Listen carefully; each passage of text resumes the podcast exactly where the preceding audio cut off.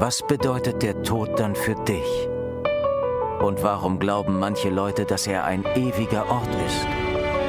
Bedeutet Tod endlos? Paul? Star Trek Discovery, der ewige Ort. Als Doppel-CD und jetzt auch digital. Überall, wo es Hörbücher gibt. Der Verlag in Farbe und Bunt präsentiert Fantastische Welten in Farbe und Bunt.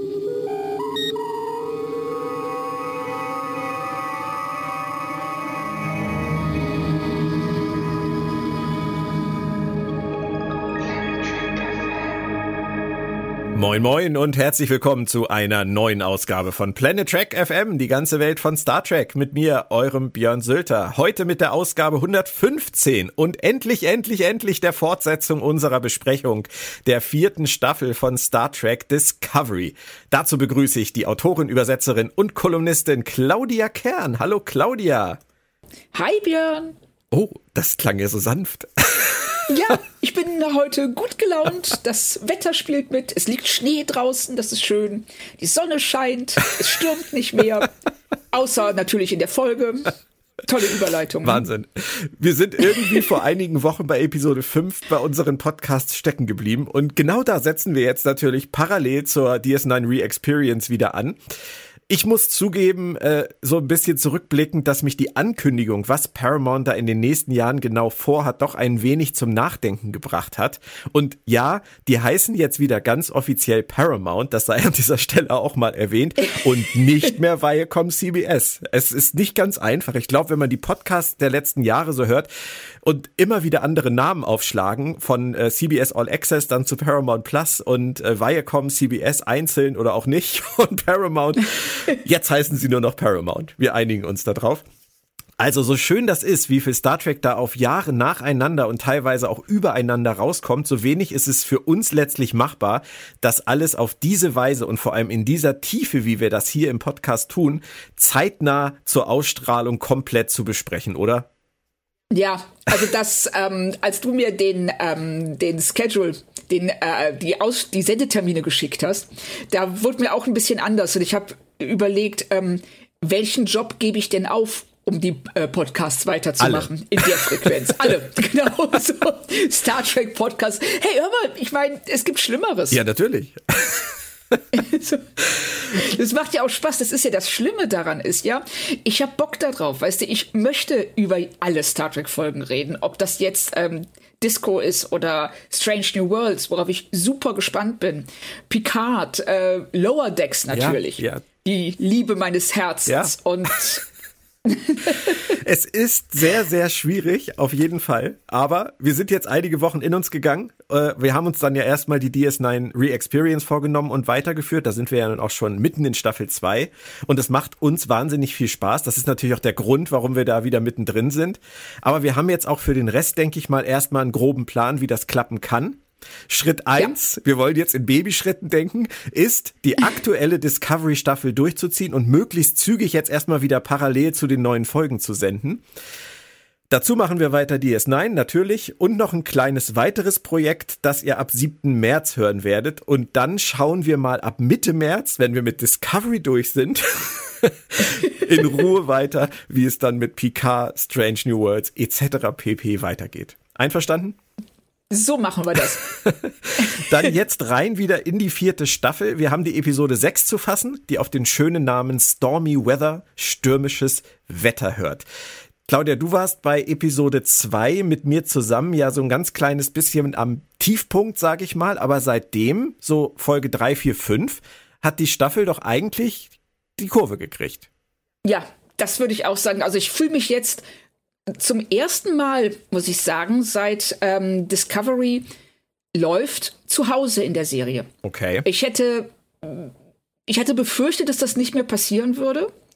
Aber es war im Nachhinein völlig richtig, Michael zum Captain zu machen und sie eben in diese Kommandoposition zu bringen, wo sie nicht ständig rebellieren muss. Und ähm, seit sie das gemacht haben, finde ich, mit Ausnahme der zweiten Folge, die naja, ne, nicht ganz so gelungen ist. Seitdem geht's stetig bergauf. Und du hast da was Interessantes gesagt. Ich meine, es ist ja bekannt inzwischen, glaube ich, bei Leuten, die diesen Podcast hören, dass ich kein großer Fan von der Figur Michael Burnham bin. Du ja auch nicht, Claudia. Zugegebenermaßen. Und ich bin ja auch kein großer Soniqua Martin Green Fan geworden bisher. Aber das ist tatsächlich ein Faktor. Und ich habe witzigerweise gestern Abend mit meiner Frau angefangen, die Staffel nochmal zu gucken. Und äh, wir haben die erste Folge geguckt und da gibt es diesen wunderbaren Dialog zwischen Michael und Rilek wo Rilek Michael sagt, ähm, es gibt nur einen ganz kleinen Unterschied zwischen einem Pendel und einer Abrissbirne. und ihr im Prinzip klar macht, dass das, was sie geworden ist, sehr, sehr diskutabel ist. Und mhm. im Nachhinein finde ich das richtig, weil du hast das eben gesagt, sie muss nicht mehr rebellieren und sie kann es auch nicht immer, weil es jetzt Leute gibt, die ihr einfach sagen, nein, hier ja. ist die Linie, du machst deine Sache, du machst deinen Job, du hast wirklich viele Freiheiten, aber hinter dieser Linie ist auch Schluss und ich finde, dass Michael damit viel besser klarkommt als vorher. Absolut, vor allen Dingen, weil diese Reibungspunkte nicht ständig da sind. Auf dem Schiff, wo sie ähm, als Befehlsempfängerin tätig war, hat sie sich ständig mit ihrem kommandierenden Offizier anlegen müssen. Und hier mit Rillick, das ist was, das kannst du so aller zwei, drei Folgen mal bringen. Da wird dann gesagt, bis hierhin und nicht weiter. Und da kommt sie auch mit klar. Damit kann sie auch leben, weil sie ansonsten halt sich frei entfalten kann. Ja. Und seitdem funktioniert die Figur viel, viel besser als vorher. Eine kleine Einschränkung bezüglich des Flows der Staffel möchte ich allerdings doch noch loswerden. Ich habe noch mal zurückgeschaut und festgestellt, dass Discovery wirklich in den ersten drei Jahren auch die Stärken definitiv eher im Aufbau der Staffel hatte, als denn so in der Abwicklung, will ich mal sagen, der Staffel. Und vor allem zur Staffelmitte gab es meistens die besten Folgen. Droht uns das hier wieder? Wir werden sehen. Ich hoffe es nicht. Ich hoffe, dass sie die Kurve kriegen und ähm, oder beziehungsweise weiter äh, auf Kurs bleiben. Das war die Metapher, habe ich jetzt auch ausgereizt. Ne? so, aber dass sie weiter, dass sie so gut weitermachen, wie sie jetzt ähm, angefangen haben und äh, dass sich das festigt als Trend. Ja. Dann kommen wir noch fix zu den obligatorischen Infos zur Episode, bevor wir richtig einsteigen. Geschrieben wurde sie von Anne Coffel Saunders und Brandon Schulz. Ersterer hat in Staffel 3 mit Scavengers, Aasgeier und Sukal zweimal eigentlich ganz gut abgeliefert, dann aber für mich halt mit Anomaly, Anomalie, zweite Folge dieser vierten Staffel, uh, den krassen yeah. Tiefpunkt verzapft. Das sieht ja nicht jeder so. Das kann ich auch komplett verstehen. Es gibt genug Leute, die sagen, es war eine tolle, hochemotionale, wunderschöne Folge konnte das nicht fühlen, leider. ähm, und man wird sehen, heute wird man sehen und auch vielleicht bei der Besprechung der siebten Folge wird man vielleicht dann sehen, bei mir liegt es nicht daran, dass ich ein emotionaler Klotz bin, sondern es hat mich einfach da nicht erreicht. Ähm, Schulz hat an Perpetual Infinity, der Zeitsturm und The Sanctuary, das Schutzgebiet mitgewirkt und ist ansonsten seit Staffel 2 schon im Writers Room aktiv. Regie führte The One and Only Jonathan Frakes, der das bereits zum 25. Mal bei Star Trek macht, angefangen mit The Offspring, Datas Nachkomme, 1990 bei TNG. Das ist wow. schon krass. Das sind ja. auch 32 Jahre. Dann noch sieben weitere Male bei TNG und bei den Filmen, der erste Kontakt und der Aufstand, dreimal bei DS9, dreimal bei Voyager, zweimal bei Picard bisher und nun zum siebten Mal bei Discovery. Und ich finde wirklich, seine Episoden bei Discovery, die hatten immer irgendwie etwas Besonderes. Wie geht's dir damit? Ja, sehe ich ganz genauso. Also es ist einfach ein Wahnsinnsvorteil, wenn du einen Regisseur hast, der so mit Star Trek vertraut ist und auch versteht, wie diese Ensembles funktionieren. Das ist das Stichwort. Und wie, und wie die zu inszenieren sind. Ja, hm? Das ist das Stichwort, Ensemble.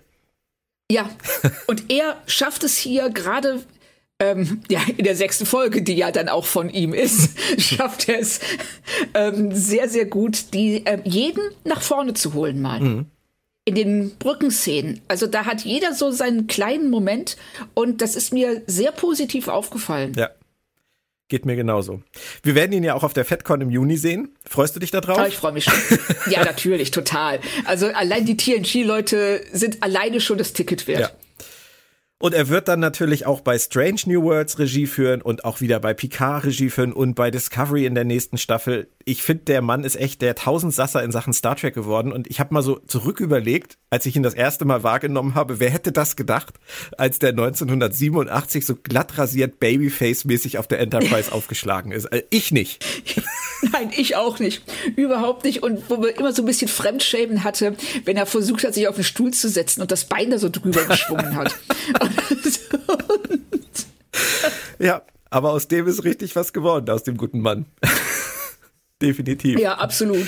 Dann lass uns mal all unsere Hoffnungen in Mr. Frag setzen, die Regenschirme rausholen und äh, mit Stormy Weather loslegen. Jetzt habe ich äh, die Metapher irgendwie auch totgeritten schon nach wenigen Sekunden.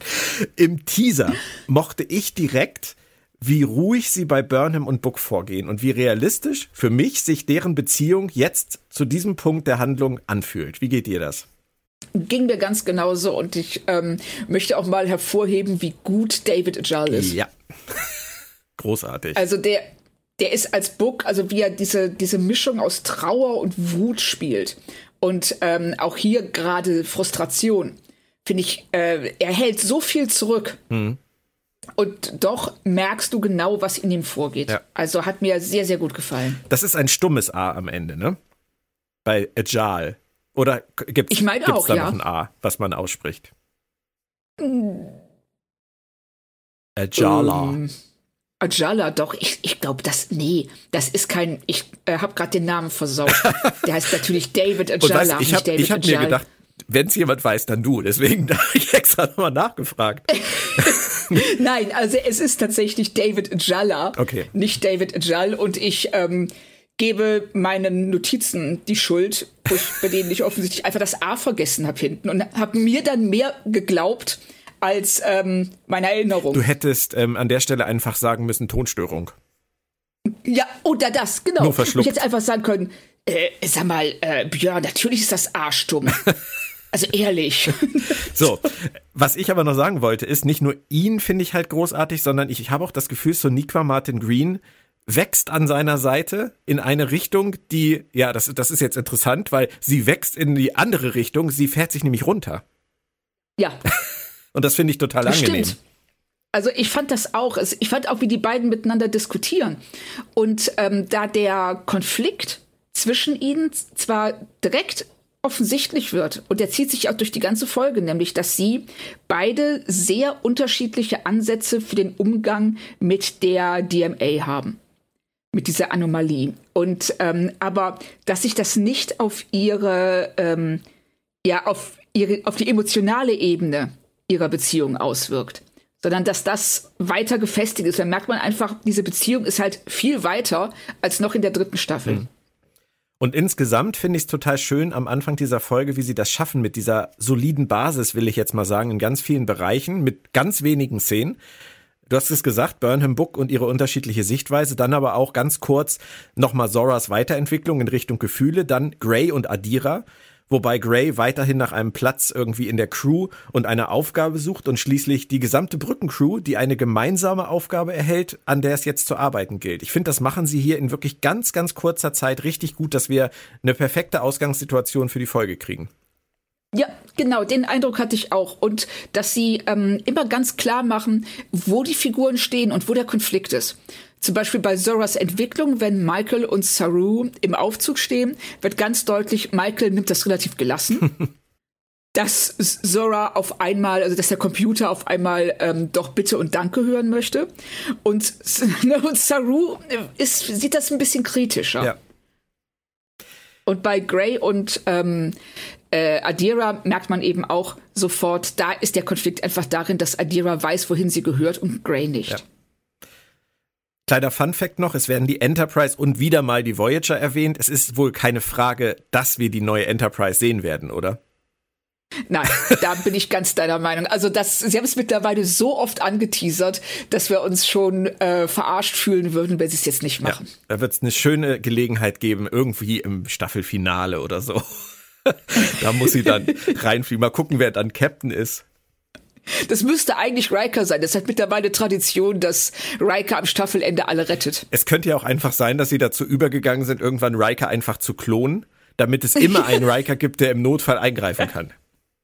Ja, oder sie machen es wie in Prodigy mit dem Janeway-Hologramm. Ja, genau. Jedes Schiff hat jetzt ein Riker-Hologramm.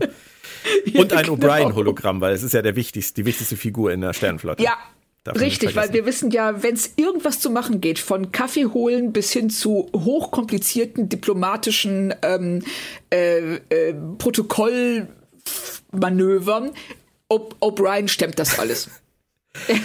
Aber es geht in dieser Folge ja erstmal jetzt wieder um die DMA. Zuletzt fehlte mir dieser Fokus ja ein ganz kleines bisschen. Ich hatte das Gefühl, sie ähm, haben sich so ein bisschen drumrum gewunden, ihre Hauptgeschichte weiterzuführen. Jetzt steigen sie aber wieder voll ein.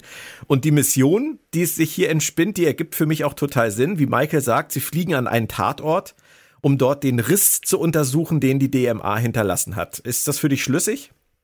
Absolut. Also da ähm, habe ich auch sofort Häkchen dran gemacht. Es ist ähm, etwas, das ich, das nachvollziehbar ist, ähm, das Sinn ergibt und ich weiß auch nicht so ganz, wo Bucks Problem ist in dem Moment. Wieso er das nicht, ähm, diese Ansicht nicht teilt, weil das ist ja wichtig. Ich glaube, es geht ihm nicht schnell genug. Ja, den Eindruck hatte ich auch. Dass, ähm, das äh, kommt ja dann auch noch mal äh, in der in einer Szene später, glaube ich, wenn äh, er dann seine eigene Ungeduld praktisch auf die Katze projiziert. Ja. Er fühlt sich halt ein bisschen, genauso wie, wie Gray letztendlich, ein ganz kleines bisschen verloren, denke ich, in dieser Crew. Immer noch. Er ist ja auch ein bisschen außen vor. Ja. Das, ähm, das fand ich auch so, dass er da, er will es aber auch. Also es ist, er ist, glaube ich, da auch so ein bisschen innerlich zerrissen. Zwischen, ähm, will ich jetzt mich wirklich voll in diese Crew integrieren und dann aber eben auch gezwungen sein, Befehle zu befolgen? Oder möchte ich mein eigenes Ding machen? Und deshalb hat er so ein, ja, er sitzt so ein bisschen zwischen allen Stühlen, das stimmt. Aber wie das alles abläuft mit der ganzen Crew, ähm, das liegt nicht immer nur am Regisseur. Sicherlich auch, denn der arbeitet ja auch nur mit dem Material, was er letztendlich bekommt. Der, der dreht ja nicht sein eigenes Drehbuch, sondern der verfilmt ja auch nur das, was auf dem Tisch liegt, wie Herr Homberg sagen würde. Aber ähm, du hast es gesagt, es ist die ganze Zeit eine Ensemble-Show. Und ich denke schon, dass da sein Einfluss, diese, dieses Zusammengehörigkeitsgefühl, diese Kohärenz in diesen Szenen einfach zu schaffen, dass du immer das Gefühl hast, das ist auch wirklich begrenzt auf diese Gruppe von Menschen und die haben alle irgendwie was damit zu tun. Das ist schon irgendwie seine Fähigkeit, das da reinzubringen, weil das schafft er immer. Ja, den Eindruck hatte ich auch. Und es ist ja auch Teil, Teil der Inszenierung. Also nur, also dass jetzt, was weiß ich, ähm, Lieutenant Nielsen irgendwie sagt, ähm, ja, da vorne ist was.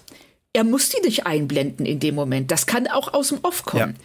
Aber er hat es jedes Mal gemacht. Sobald einer von der Brückenbesatzung auch nur einen Satz hat, geht er drauf, gibt ihr, also holt diese Person in den Vordergrund, lässt sie uns sehen, lässt ihren Sprüchlein aufsagen und geht dann zum nächsten über. Und das macht er richtig gut. Ja. Und dann geht's rein in diesen Riss. Und ähm, da ist erstmal nicht viel los. Das erinnert uns an Diverses. Also mich hat's an Diverses erinnert, zum Beispiel an Voyager. Da gab's auch mal The Void. Ähm, da war auch nicht so viel los. Aber es hat mich auch erinnert an TNG und an das Loch im Weltraum von Nagilum wieder. Aus Where Silence Has Lease. Erinnerst du dich daran noch? Ja, stimmt. Da hast du recht. Das ist ähm, interessanter Vergleich. Ich bin mir nicht sicher, ob sie da irgendwie in diese Richtung wollen, aber ähm, es war, es, sie haben es, finde ich, schon interessant inszeniert. Auch wie Saru dann da auf der Brücke steht und sagt, das kommt jetzt überraschend. Ja, genau. So das. Und äh, ich, ich finde auch sehr schön, ich glaube, es ist Reese, der das sagt, ähm, dass äh, der Weltraum laut ist Ja, und dass hier auf einmal totale Stille herrscht. Und ähm, ich musste in diesen ganzen Szenen, die jetzt kommen, äh, am allermeisten an U-Boot-Filme denken. ja, total. Ich liebe ja U-Boot-Filme. Ja, ich auch, weil das ist so klaustrophobisch und, ähm, ähm, und äh, immer so ein bisschen unheimlich. Und dann dieses, dieses so Nahpingen und ähm, die Dunkelheit und sowas und auch diese Stille. Und die Erkenntnis, dass alles, was außerhalb deines kleinen, der kleinen Blechdose ist, dich töten will. Und das ist schon, das ist, äh, da ist sofort so eine ganz ähm, starke Spannung. Und das bringen sie hier auch sehr, sehr gut. Und sie verbeugen sich ja sogar später noch vor U-Boot-Filmen, indem sie ähm, Sonar ja, benutzen. genau.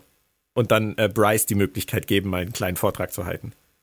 Ja, genau, Bryce war das. Ich, ich glaube, Bryce war das auch, der das übers äh, All gesagt hat. Bin mir nicht hat. ganz sicher, ob das, ob das nicht vielleicht Reese war, aber einer von beiden war es auf jeden Fall. Ja. Ich finde es aber auch total toll und das ist etwas, was ich dem Drehbuch zuschreibe. Vielleicht bin ich da auch über euphorisch, weil ich das bei Discovery so lange vermisst habe. Das mag sein, da kannst du mir gleich gerne mal reingrätschen und sagen, Björn, das ist, müsste selbstverständlich sein. Du stellst hier selbstverständliche Dinge nach vorne. Aber ähm, ich finde es einfach schön, wenn sie einen wirklich mal mit dem Drehbuch so an die Hand nehmen, dass man das Gefühl hat, die Figuren machen realistische, nachvollziehbare Dinge zu einer nachvollziehbaren Zeit. Und äh, wir können das genauso auch wissenschaftlich glauben. Und das sehe ich ganz, ganz besonders auch in Michaels Vorgehen, dass sie sagt, erstmal das mit dem Dot. Und auch als Buck sich dann meldet, schafft sie es da, ihn nochmal auszubremsen und ihn zu überzeugen. Dann das mit der Sonde. Und sie kommen immer einen Schritt weiter und erfahren, zeitnah wird auch das Schiff in Gefahr sein. Aber das geht alles so, so strikt, sage ich jetzt mal, nach einem Fahrplan, den ich halt als, als, ja, für die Sternflottenoffiziere, die da anwesend sind, einfach glauben kann. Ja, ich glaube das auch sofort. Also, weil sie, ähm, sie bauen es vernünftig auf und äh, führen uns wirklich, wie du gerade sagst, sie nehmen uns bei der Hand und führen uns von A nach B, dass man nie den Moment hat, in dem man denkt so, hä? Wieso macht er das jetzt? Genau. Und ähm, hier, das wird alles vernünftig aufgebaut und weitergeführt. Und ich finde es auch sehr interessant bei dem, äh, bei dem Dot, wenn die auseinandergerissen oder das auseinandergerissen wird und ähm, man dann diesen Eindruck hat, äh, dieses, diese Maschine schreit. Hm. Und ähm, was dann kommentiert wird mit, ja, sie ist gefressen worden. Hm. Und das sind alles, also, oder dann auch, äh, dass das, äh, die DMA hat den Subraum vergiftet. Das sind alles Worte, die man eigentlich bei Lebewesen verwenden würde. Ja. Und ähm, womit man direkt so, so, so eine, ja, so einen Antagonisten aufbaut. Also das ist mir total aufgefallen, wie sie die ähm, diese Situation, also die Anomalie und ähm, was auch immer in diesem Subraumriss ist, ähm, ja, zu einer, nicht vermenschlichen, aber zu einer Person machen oder zumindest zu etwas, das eine Absicht hat. Ja, aber trotzdem ist so vage gehalten, dass wir es nicht verstehen können. Für den Moment. Genau. Es war gut. Ja. Book darf dann Stamets helfen und an der Stelle nur so als kleine kritische Anmerkung ist mir irgendwie aufgefallen, wie schade es ist, dass Tick Notaro als Jet Reno so wenig Zeit hatte, an dieser Staffel mitzuwirken, weil das Stamets da jetzt wirklich so alleine ist und froh ist, dass Book vorbeikommt, damit er überhaupt mal irgendeine Hilfe hat. Das fand ich jetzt nicht so ganz realistisch. Nee, nicht so ganz. Also ich fand auch, dass seine, ähm, sein Sarkasmus bei Reno einfach viel besser aufgehoben gewesen wäre. Hm, stimmt. Aber er und Book sind auch ein cooles Team. Das passt ja, schon wobei auch. Book und Reno würde mir, glaube ich, besser gefallen. also. Gray hat, haben wir schon gesagt, auch eine Nebenhandlung und ich möchte noch mal wieder darauf hinweisen, wie toll ich dieses Bar-Setting finde mit diesem Feuer da im Hintergrund. Also ja. großartig. Aber Gray hat was zu tun. Er soll nämlich, oder beziehungsweise er, er entschließt sich, Zora ein bisschen zu bespaßen. Und da hätte ich jetzt erstmal eine generelle Frage an dich. Äh, Butter bei die Fische, wie stehst du zu Zora und ihren neuen Gefühlen? Das interessiert mich ähm, wirklich. ähm, ich bin zwiegespalten. Also ich mochte hier total ähm, den Moment, wenn Gray sie fragt, ähm, war das ein Witz? Und sie sagt, wenn es lustig war, dann ja. das, das hat mir total gefallen. Was mir weniger gut gefallen hat, ist, dass sie von etwas überfordert ist. Und zwar von etwas, das ähm, eigentlich bei ihr, ich sag mal, in unter ferner Liefen eingeordnet werden sollte, ob der Replikator auf Deck 15 jetzt aufgefüllt werden muss oder ob auf Deck 7 eine Tasse Kaffee umgefallen ist. Das sind Sachen, die, wie Gray schon sagt, ähm, es ist so, als würde ich, es wäre ich mir jedes Atemzugs bewusst. Und das sollte bei ihr nicht so sein. Sie sollte das genauso automatisieren können, wie wir das können. Warum sie das auf einmal nicht kann, nur in Anführungszeichen, weil sie Gefühle hat, finde ich nicht ganz nachvollziehbar. Finde ich auf jeden Fall total spannend, ähm, weil ich es nicht genau weiß, wie ich es sehen möchte. Ich auch nicht. Das mein, also ich bin ne, so auf der einen Seite ähm, Teile davon finde ich gut, finde ich interessant. Andere, bei anderen Sachen bin ich ja wie du schon sagst, ich bin mir auch nicht sicher, ob ich das glauben kann. Ich glaube einfach, wir müssen akzeptieren bei Zora, das ist, glaube ich, für mich die Sichtweise, die mir besser gefällt, dass sie halt ähm, genauso wie ein heranwachsendes Kind immer mehr Fähigkeiten erhält, einfach durch ihre Entwicklung, durch das, was mit ihr passiert. Das ist ja letztendlich bei Kindern auch so. Die nehmen ja auch immer mehr wahr, je älter sie werden und verstehen immer mehr und können das ganz anders dann auch ähm, intellektuell für sich in irgendeiner Form bewerten und haben, stehen dann ja auch immer vor neuen Herausforderungen. Und ich glaube, dass das hier bei ihr halt einfach auch passiert, dass das Dinge sind, das ist alles Neuland für sie. Ja, das, also sehe ich absolut genauso. Ich bin mir nur nicht so hundertprozentig sicher, dass mir gefällt, wie sie es umsetzen. Okay. Ähm, kann ich, kann ich äh, irgendwie nachvollziehen, aber tatsächlich nicht teilen, weil ich finde an dieser Geschichte auch hier an dieser Stelle schon so faszinierend. Das ist, das ist eine neue Lebensform, die sich hier entwickelt. Ja. Und das ist genau die Mission. Das ist die Mission dieser Sternflotte, der Föderation dieses neue Leben in egal welcher Form zu studieren, willkommen zu heißen. Und ich musste so, so sehr an Picard denken und an Measure of a Man, wo ja, er sagt, richtig, über Data sagt, da sitzt es, es wartet. Und genauso finde ich, ist das mit Zora. Sie ist jetzt da ja. und es ist nicht mehr aufzuhalten. Und ähm, ich weiß nicht, ich liebe das, dass sie das hier machen, dass sie sich wirklich damit auseinandersetzen müssen, was passiert, wenn eine KI mehr wird als das, was sie ist. Ich habe so oft Richtig. durchgeknallte, amoklaufende KIs in Filmen und Serien gesehen und hier erleben wir halt eine, die gerade sozialisiert wird. Das finde ich toll. Ja, ich finde das auch, also da, ne, verstehe mich nicht falsch. Nee. Ähm, vom Prinzip her bin ich da völlig bei dir. Ähm, ich bin mir halt nur nicht sicher, ob ich mit der Umsetzung eben, sie äh, geht schon sehr in diese Schiene heranwachsendes Kind. Mhm. Aber das ist sie nicht. Sie ist, wie du schon sagst, eine neue Lebensform. Und ich hätte mir vielleicht einen Ansatz gewünscht, der das besser widerspiegelt. Okay. Diese Fremdheit auch dieser Lebensform. Auf der anderen Seite, was hätten sie machen sollen, dass wir auch verstehen, dass sie in diese, also ne, das, das meine ich mit der, ich weiß es nicht genau, wie ich dazu stehe, weil ich die Probleme sehe, die sie haben. Ja. In der, in, der Darstellung von Zora, aber auf der anderen Seite ähm, mir gewünscht hätte, dass sie sie fremder darstellen. Verstehe ich. Aber ich finde es immerhin gut, dass sie das, was sie machen, nicht totwalzen, sondern dass ja. Zora wirklich eine extrem, ähm, ja, wie soll ich sagen, sie hat Sie hat, sie ist sehr, sehr lernfähig, sehr schnell sehr lernfähig und, und adaptiert sehr schnell.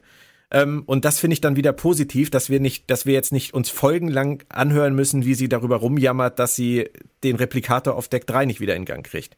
Sondern, dass sie wirklich, sie, sie stellt fest, da ist irgendwas Neues, da komme ich jetzt gerade nicht mit klar, aber braucht dann auch nur im Prinzip ein paar Momente oder eine Situation, um für sich weiterzulernen. Das ist, das genau. ist ja genau. schon, das kann man ja nicht als flache Lernkurve bezeichnen. Nee, wirklich nicht. Ähm, ich möchte noch eine Sache zu der Szene sagen, und zwar, dass Gray, der ja sagt, dass er ein, dass er als Guardian ausgebildet werden soll bei den Trill, dann zu ihr sagt, dass er bei dieser Aufgabe Wissenschaft und Spiritualität miteinander vermischt. Und ich finde, das ist auch was, was in Discovery und auch im, in Picard zum Teil jetzt immer stärker nach vorne kommt. Diese, ähm, diese Vermischung von Wissenschaft und ähm, ja, Übernatürlichem. Oder und das ist ähm, auch hier wieder diese Dualität, diese ähm, auch schon vorher, ne, diese ständig diese verschiedenen Ansätze, zwei Figuren, die unterschiedlich ähm, gepolt sind und hier Gray, der sagt, ich bringe das beides zusammen, diese verschiedenen Ansätze. Und ich finde, das zieht sich durch die ganze Folge. Ja, das stimmt. Das ist auf jeden Fall ja auch eine Abkehr zu dem, was sie früher gemacht haben, als Star Trek noch sehr viel wissenschaftlicher war. Ja. Rein wissenschaftlicher war. Aber ähm, gerade jetzt in dieser Folge ähm, und auch in der nächsten ähm, finde ich tatsächlich, dass sie den Spagat ziemlich gut hinkriegen, dass die Leute wirklich rein wissenschaftlich objektiv bewerten und auf der anderen Seite aber auch empathisch sind. Ja, genau. Und das sehen wir ja gleich hier zum Beispiel, wie mit ähm, Buck und seinem Vater umgegangen wird ja. von allen. Lass mich nur noch kurz eine Frage zu Grey stellen, weil du das gerade angesprochen hast. Findest du, es ist eine gute Idee, die Figur so einzubinden? Ich meine, es hätte auch Kolber machen können, ne? Die haben äh, langsam wirklich so einen Counselor-Überschuss an Bord. Keiner hat es wirklich gelernt oder keiner hat es wirklich als Jobbeschreibung. Jeder macht es irgendwie gerade, wer gerade Zeit hat. Ähm, oder sagst du, das ist okay? Also es ist schon so ähm, der, ja, so der kleine Heimwerkerpsychologe das, ähm, was die da, jeder, wie du, wie du schon sagst, jeder hat den Eindruck, er kann da rumtherapieren. Und bei Gray und wie auch bei Calber sehe ich allerdings schon, wo es herkommt. Und das finde ich dann auch okay. Und hier, ähm, was sollen sie mit Gray machen? Ja. Sie müssen ihn irgendwie involvieren und hier so hat er wenigstens zwei, drei schöne Szenen und kann sich einbringen und ähm, äh, das muss ja dann auch aufgebaut werden, dass er, also bevor er abreist, mhm. dass man dann wenigstens ein Gefühl dafür bekommt, wer er eigentlich ist. Sonst kann uns das ja völlig egal sein. Ja. Lass uns gleich zu Book kommen. Ich würde gerne noch eine Sache vorher besprechen. Ist das in Ordnung für dich? aber, aber selbstverständlich.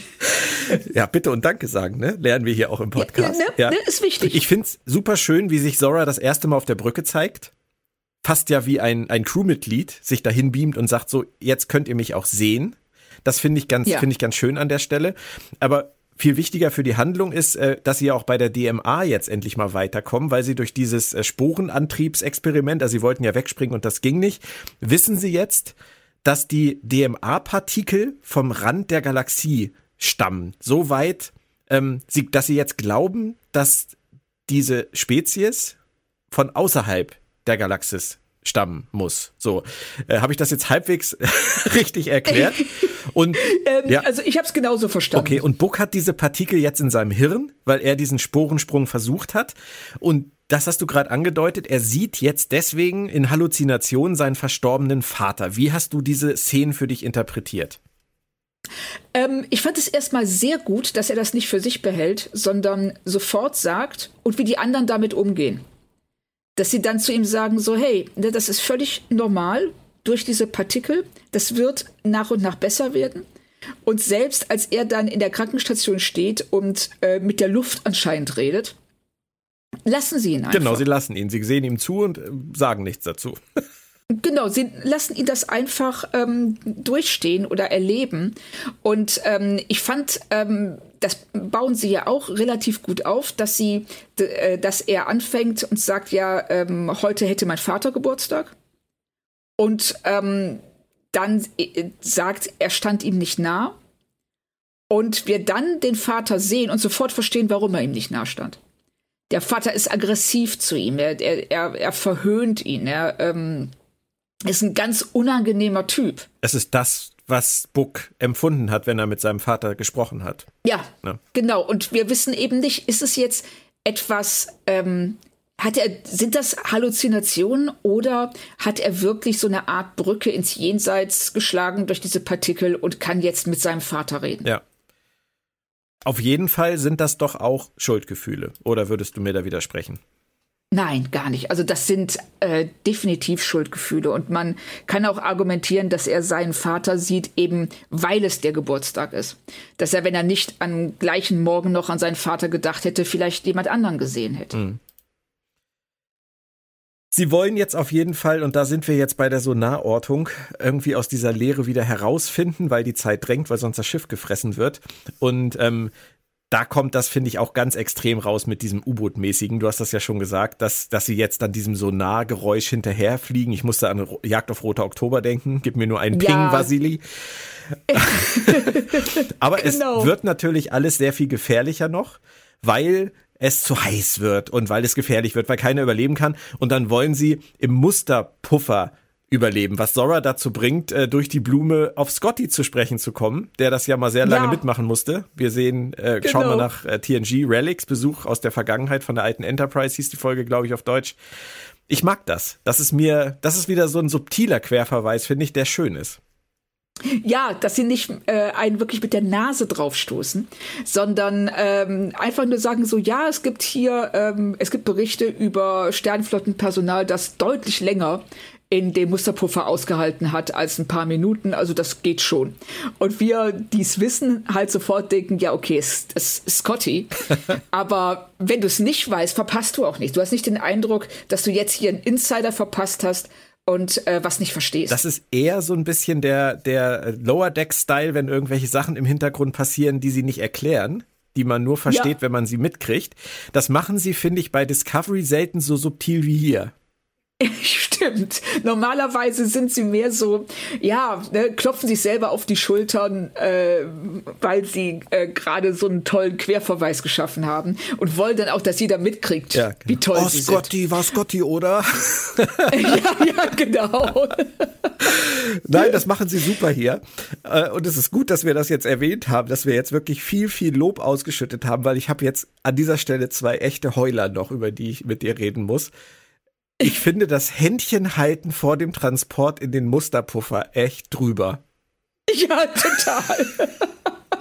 Das, ich musste total an so Kindergartenausflüge denken. Ja, oder so eine Studentenverbindung weißt du? eher, aber keine, keine Profis irgendwie. Studenten? Was für eine Studentenverbindung? Gamma-Alpha-Pi? ich weiß es nicht. Nein, ich überlege nur gerade, wo hält man sich denn an den Händen bei einer Studentenverbindung? Oh, bei irgendwelchen nächtlichen, äh, bei irgendwelchen nächtlichen Folterritualen oder so bestimmt. Ach so, das ist aufgeladen. Genau. Nein. Ich, ich habe mal gegen, gegenüber von der Studentenverbindung Aber du hast recht, das, das ist eher schön. Kindergarten. Du hast recht. ja, das, das kam mir wirklich so vor, so jetzt nimmt sich, nehmen sich alle zu zweit an den Händen und ähm, jeder achtet auf den anderen, damit er nicht verloren geht. Und jetzt gehen wir schön zusammen in den Zoo. Und das ist so. Und das kam vor allem für mich auch so extrem aus dem, aus dem Nichts, weil die Folge war bis dahin so wahnsinnig, ja, für mich wirklich aus einem Guss und dann kommt diese Händchenhalsszene und ich dachte so, what the fuck? Ja, ich finde auch Ovo, wenn sie dann. Jetzt kommt ähm, der zweite Heuler. Bitte. du da auch? Da, da, da, also da war ich wirklich raus aus der Folge für eine Sekunde. Weil ähm, sie hat ja dann vorher Saru gebeten, dass er sie in den Maschinenraum runtergehen lässt, um da irgendwas zu reparieren. Er sagt, vergiss es, ist viel zu gefährlich. Sie beharrt drauf. Er sagt ihr nochmal, ey, das läuft nicht, hör auf. So, ganz, dann, ganz kurz nur. Und ich finde das total legitim, was sie macht. Auch für ihren Rang klar. als Lieutenant. Das ist völlig in Ordnung. Alles, Richtig, alles, also, alles fein. Auch von Saru, alles fein. Ja, also sie verhalten sich beide wie Sternflottenoffiziere. Ja, beide sind der Meinung, dass sie recht haben und sie ähm, äh, beugt sich dann seinem höheren Rang am Ende der Diskussion und sagt, okay. Und hier in dieser Situation, die ja brandgefährlich ist, im wahrsten Sinne des Wortes, weil das Schiff gleich ähm, zum Backofen wird, das geht sie hin und sagt dann zu Saru, als sie da hochgebeamt werden, äh, hochgebeamt, in den Pattern, in den Musterpuffer versetzt werden sollen, sagt sie so, Hammer, tut mir übrigens total leid, was ich da eben gesagt hat, aber als Kind, weißt du, die Heiler bei uns im Dorf, die konnten einem Mädchen nicht helfen und ich musste ihm beim Sterben zusehen und ich wollte da unbedingt was tun und das war so schlimm und das, ähm, ja, da musste ich dran denken. und ich jetzt so, gedacht so, okay, weißt du, das ist was, das kannst du, wenn die Mission vorbei ist. Ne, und alle schön abends in der Bar sitzen. Da kannst du zu Saru gehen und sagen, hör mal, ich habe den Eindruck, äh, ich habe zu sehr darauf beharrt, aber ich erkläre dir das mal. Ja. Ne, aber hier, und dann sagt Saru auch noch zu ihr, danke, dass du das mit dieser Geschichte mit uns geteilt hast. Was? so. Ja, es tut mir wirklich leid, aber diese Sequenz mit vom Händchen halten über diese Ovo-Geschichte, die zur Unzeit kommt und, und ja, keinen Sinn ergibt und dann auch noch diese völlig nicht. überempathische Reaktion von Saru darauf. Das ist wirklich, ja. das ist alles, was Discovery nicht kann. Ja, genau, genau. Es ist, ähm, es ist einfach derartig ähm, ähm, ja, wie du schon sagst, drüber und daneben, weil der Zeitpunkt, es geht gar nicht darum, was Ovo da sagt und wie Saru darauf reagiert, aber der Zeitpunkt ist halt der völlig falsche. Ja, aber nicht nur, Claudia, man muss nicht immer jede Sache, die man tut, sagt, mit einem Schatten der Vergangenheit erklären. Nein. Das ist nicht nötig. Weißt du, immer zu sagen, es tut mir leid, was ich jetzt gerade gemacht habe, aber als damals mein Vater mal zur Tür reinkam von der Arbeit und das Matchbox-Auto nicht dabei hat, obwohl er es versprochen hat, das hat wehgetan. Und wäre das nicht so gewesen, hätte ich heute auch nicht so reagiert. Das ist einfach, ich weiß nicht, warum die Autoren auch offensichtlich ja alle, die an, an diesem New Track arbeiten, warum die immer der Meinung sind, solche Erklärungen liefern zu müssen. Weil sie ähm, glauben, dass sie so ihren Figuren Tiefe geben. Und ähm, das, ich finde, das ist nicht ganz richtig. Ich finde, das Einzige, was sie damit machen, ist, dass sie ähm, äh, Figuren erschaffen, die ständig der Meinung sind, sie müssen sich rechtfertigen für das, was sie sagen und tun. Ja. Und das mit Dingen, äh, wie du schon gerade sagst, so ja, ne, als ich fünf war, ist ein Glas Milch umgefallen und bis heute, wenn ich die Farbe weiß sehe, muss ich anfangen zu weinen. Das ist so, weißt du, das sind Sachen, wo du denkst so, ey, komm mal drüber weg. Aber danke, Claudia, dass du deine Gedanken dazu mit mir geteilt hast. Das hat mich sehr gefreut. Bitte, Björn. Und ich finde es auch total wichtig, dass du dich so geöffnet hast in diesem Moment. Das mit dem Matchbox-Auto, das ähm, war sicherlich traumatisierend. Habe ich das jetzt ausgeplaudert? Oh, verdammt. Das so, ja, äh, ich würde sagen, wir halten jetzt Händchen und ähm, beamen in den Musterpuffer. Ähm, nein, richtig. aber ich möchte noch mal ernsthaft sagen, es sind Makel, die sind so gering und wir können ja auch drüber lachen. Also es ist ja, es ist ja nicht so, dass wir irgendwie vor Schmerzen uns gewunden haben an dieser, vielleicht schon, aber nur kurz. Aber wir können Nein, jetzt drüber ich lachen. lachen. Ich habe, ja, ich habe echt laut gelacht. Das, ähm, Man kann sie verschmerzen, darauf wollte ich hinaus. Ja, absolut. und ich möchte das deswegen jetzt auch positiv weiterführen und sagen, die schöne Abs Abschiedsszene zwischen Michael und Book, bevor, ja. ähm, bevor Michael da auf ihre, auf ihre Mission geht, die hat mein Herz wirklich erreicht, sage ich ganz ehrlich. Und vor allem auch, wie sie sagt, das brauche ich jetzt. Habe ich ihr geglaubt? Ja. ja, ich auch. Also das, ähm, das war auch, ähm, da hat man den Eindruck gehabt, das sind wirklich zwei Figuren, die aus sich heraus handeln hm. und nicht, weil das Drehbuch es von ihnen verlangt. Genau. Und das zieht sich durch die Folge durch. Also fast. Ja, fast. fand ich auch. Bis auf die Ovo-Anomalie. Aber egal. Und jetzt kommt zum Schluss dann die neuerliche Burnham Solo-Show, ich und mein Schiff. Ist halt so, einer muss halt an Bord bleiben, alle anderen dürfen in den Musterpuffer. Ich finde, grundsätzlich finde ich alles total stylisch inszeniert, aber ich habe auch wieder gedacht, die haben echt zu viel für ihre eigene Pyro übrig, oder? Ja, aber die ganze Zeit Funken sprühen. Ja, und, und so rhythmisch.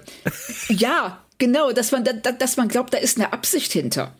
Ja. Ne, das, äh, das war ganz seltsam. Und ähm, äh, also sie sind sehr verliebt in das, was sie da an Pyrotechnik inszenieren können.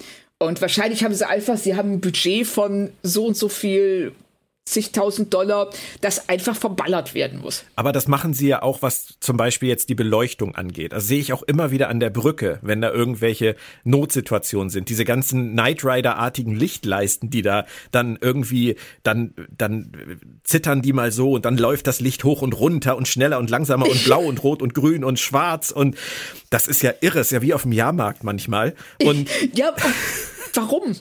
Also das, äh, das, das ist ja dann der nächste Punkt. Warum sollte das ein Feature von einem Schiff sein?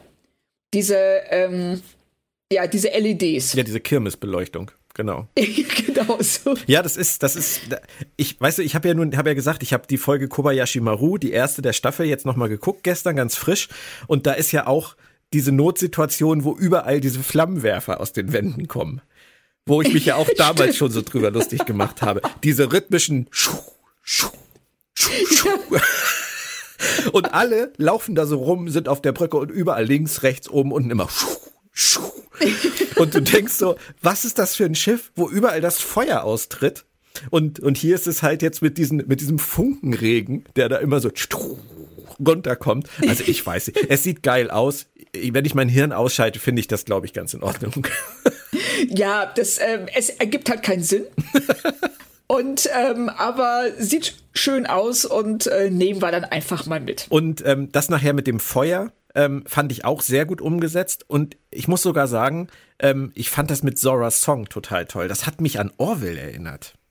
Ja, also erstmal muss ich sagen, dass, dass dieses, dass ich liebe das Stück generell von, äh, ob jetzt in der Originalfassung von Etta James ja. oder später ähm, von Ella Fitzgerald ja. auch ganz, ganz toll eingesungen.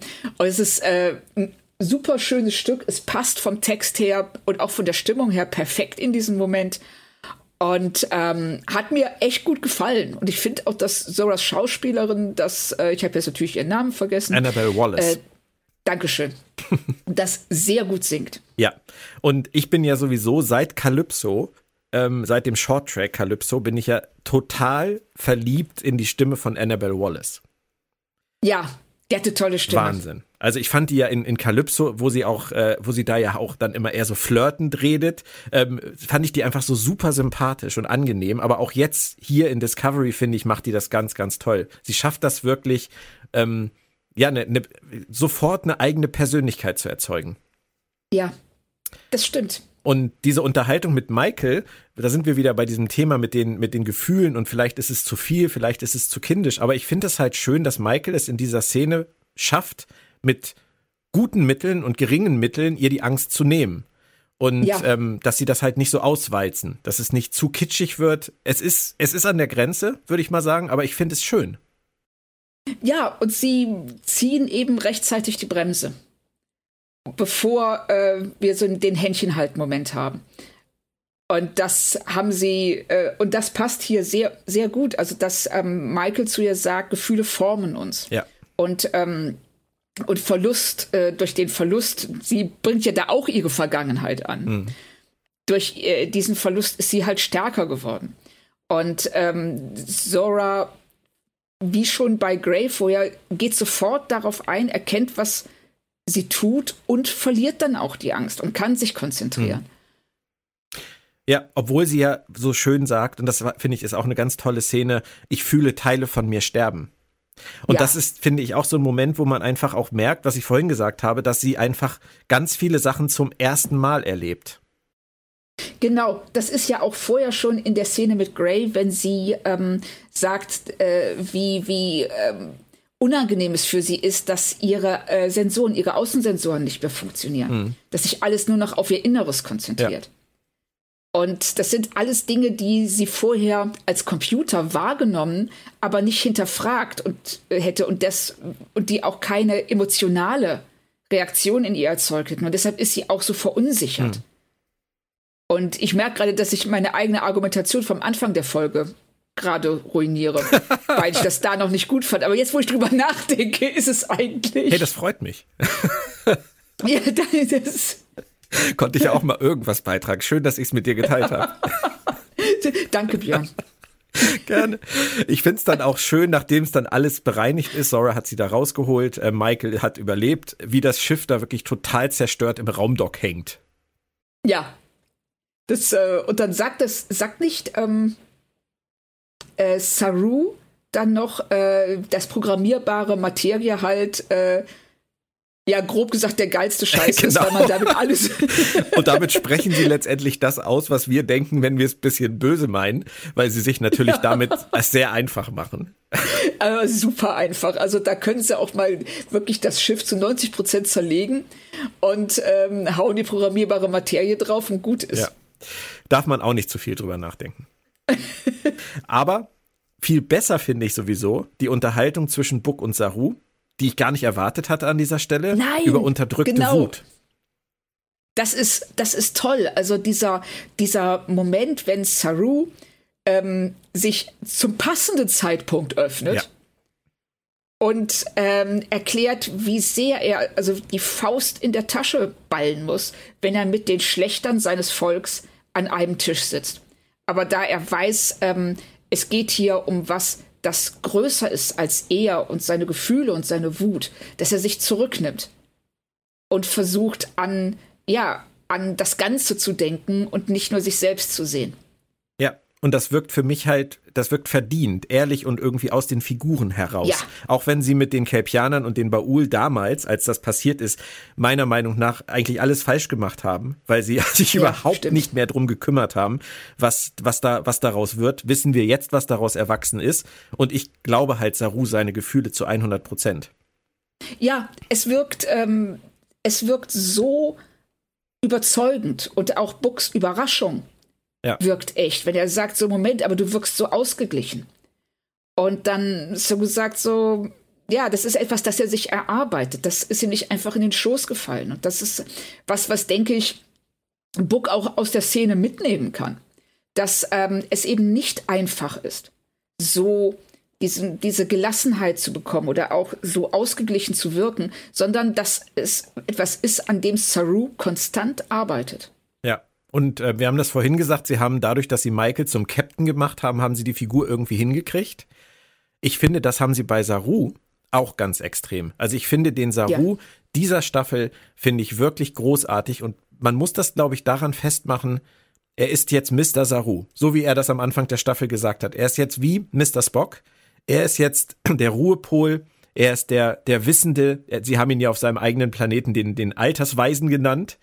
Und ja. ähm, Doug Jones kann das so toll ausspielen in dieser Staffel, ohne dass er jetzt irgendwie Captain sein muss und sie da Drama erzeugen zwischen ihm und Michael. Er ist jetzt einfach nur noch das, was er am besten kann. Genau.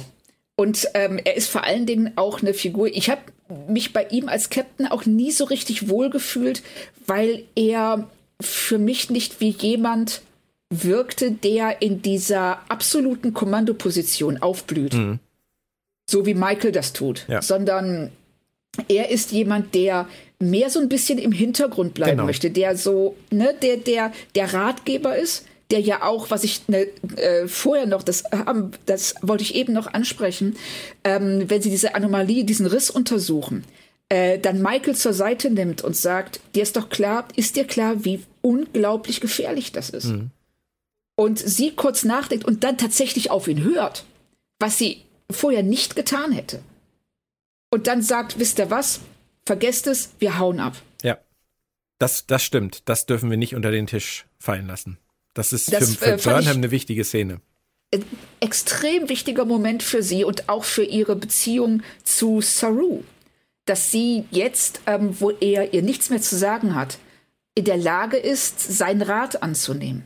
Wobei er und, auch Captain ist, ne? Darf man nicht vergessen. Ja, aber er, aber er ordnet sich ihr ja, ja unter. Ja. Sie haben wenn man, wenn das jetzt so anhält, bin ja vorsichtig geworden, wenn das jetzt so ja, anhält, ja, genau. dann haben sie lange gebraucht, um diese Figurenkonstellation wirklich hinzubekommen. Aber im Moment funktioniert's. Ja. Kann ich voll und ganz unterschreiben. Und es gab noch eine tolle Szene für mich. Ich bin mir jetzt nicht ganz sicher, ob wir da auf einer Linie liegen oder ob du sagst, der, der Kitsch-Level war dir dann zu groß.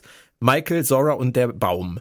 Ähm, Michael hat ihren eigenen Lebensbaum und Zora möchte auch einen. Und auch wenn das mega vorhersehbar war, dass sie da einen Baum hat, wo die ganze Crew dran hängt, finde ich die Message ein, einfach, weiß ich nicht, ich, ich fand das einfach schön. Ich fand es auch schön. Also, das, ähm, du hast schon recht, also mein, meine Kitsch-Sensoren sind relativ empfindlich, aber ähm, in dem Fall jetzt fand ich es äh, gut gut vertretbar. Und äh, wenn ich das richtig gesehen habe, ähm, ich habe jetzt nicht angehalten, hätte ich, hätte ich vielleicht machen sollen, da in der Folge wird doch dieser ähm, Ensign Cortez getötet, als äh, Zora den ähm, das äh, Shot abregeln muss. Dieses Leck im, im Rumpf abdichten muss. Und wenn ich richtig hingesehen habe, hat sie ihn auch in diesem Baum drin. Habe ich leider auch nicht nachgeguckt. Ist, ist schön, dass du daran überhaupt denkst. Ich bin da gar nicht drauf gekommen. Ähm, ich gehe jetzt aber einfach mal ganz stark davon aus, dass das so ist. Ja. Ja, also ich bin mir auch ziemlich sicher. Also deshalb, ähm, ich, ich wollte doch mal in die Szene reingehen, bevor Hättest wir. Mal. Ähm, hätte ich mal, ne? Ja. Habe ich aber nicht gemacht. Nein, aber wir gehen mal davon aus, dass es so ist und finden das schön. ja, also ich gehe jetzt auch davon aus und ich bin mir auch tatsächlich ziemlich sicher, dass man ihn sieht. Und ähm, es, das hat für mich halt auch dieses Kinderding. Kinder fangen irgendwann an zu zeichnen und zeichnen halt ihre Eltern oder ihre Geschwister ja. oder ihre Haustiere. Das ist halt ihre Welt und Zoras Welt ist ihre Crew und wir werden ja, ähm, ohne dass ich da zu viel vorwegnehme, in, in einer der nächsten Folgen, vielleicht sogar schon in der nächsten ja auch sehen, dass das wirklich ein ganz, ganz großes Thema ist. Richtig. Und das ähm, finde ich auch, es ergibt total Sinn, weil sie ist das Schiff. Das Schiff ist ihre Welt und das ist wirklich wie so ein Mikrokosmos. Und in diesem Mikrokosmos ist sie so ein bisschen die Glucke, die ähm, auf alle aufpassen will. Ja. Claudia, dann lass uns zum Fazit kommen. Deins. Ja, also mein Fazit, ähm, ich fand, es ist eine super Folge. Die äh, ist kurzweilig, die macht Spaß. Ähm, sie arbeiten alle Konflikte und Gegensätze sehr schön raus und ähm, ja, präsentieren uns ähm, eine Dualität, die, äh, bei der sie aber gleichzeitig immer wieder die Anregung geben, äh, das, A, also das eine und das andere in Einklang zu bringen. Und das hat mir echt sehr, sehr gut gefallen. Also Gefühle und Wissenschaft, Spiritualität und ähm, äh, Umgang mit der Anomalie und so weiter. Ähm, war, war einfach gut. Hat einfach Spaß gemacht. Figuren funktionieren. Die Brückenbesatzung hat was zu tun. Also für mich äh, vier von fünf. Ich bin ja eher so ein schlichteres Gemüt, deswegen werde ich das jetzt nicht alles nochmal wiederholen. Ich werde einfach sagen, ich fand sie toll. Aber das meine ich auch wirklich, wirklich absolut ernst. Ich fand die Folge wirklich toll und die hat mich komplett erreicht. Ich habe mich komplett unterhalten gefühlt. Ich habe sogar die zwei Heuler zwischendurch überlebt. Und ähm, so will ich Discovery haben. Da habe ich überhaupt nichts gegen einzuwenden, wenn sie das, wenn sie da, wenn sie so vorgehen. Mit ihren Figuren, mit ihrer Geschichte, alles. Richtig. Also wenn der Rest der Staffel auf dem Niveau bleibt, bin ich super happy. Hat dann auch lange gedauert, um da anzukommen. Aber wir wollen ja auch nicht zu früh. Äh, wir wissen ja und so weiter. Wir sind ja gebrannte Kinder, was das angeht. Darüber reden wir wann anders mal, Claudia. Darüber, wie uns das belastet, diese Dinge aus der Vergangenheit, dass wir die immer noch mit uns tragen. Und ja, das ist auch, das prägt mich total. Und ähm, ich danke dir auch dafür, dass du mir die Möglichkeit gibst, mich in dieser Weise zu öffnen. Sehr schön. Dann danke ich dir. Es hat mir sehr viel Spaß gemacht. Und äh, wir haben auch mir eigentlich auch. kaum eine Pause. Es geht für euch da draußen jetzt relativ zügig weiter, damit wir wieder aufschließen bei der Staffel. Als nächstes folgt schon Episode 7, But to Connect oder zu Deutsch Verbindung. Habt also die Habt also die Podcatcher, unsere Seite planettrackfm.de oder Twitter und Soundcloud im Blick. Oder wie sagt es Janine Melnitz von den Ghostbusters so schön? Ja, wir sind wieder da. Ich sage Tschüss, bleibt gesund, bis bald. Bis bald, Tschüss.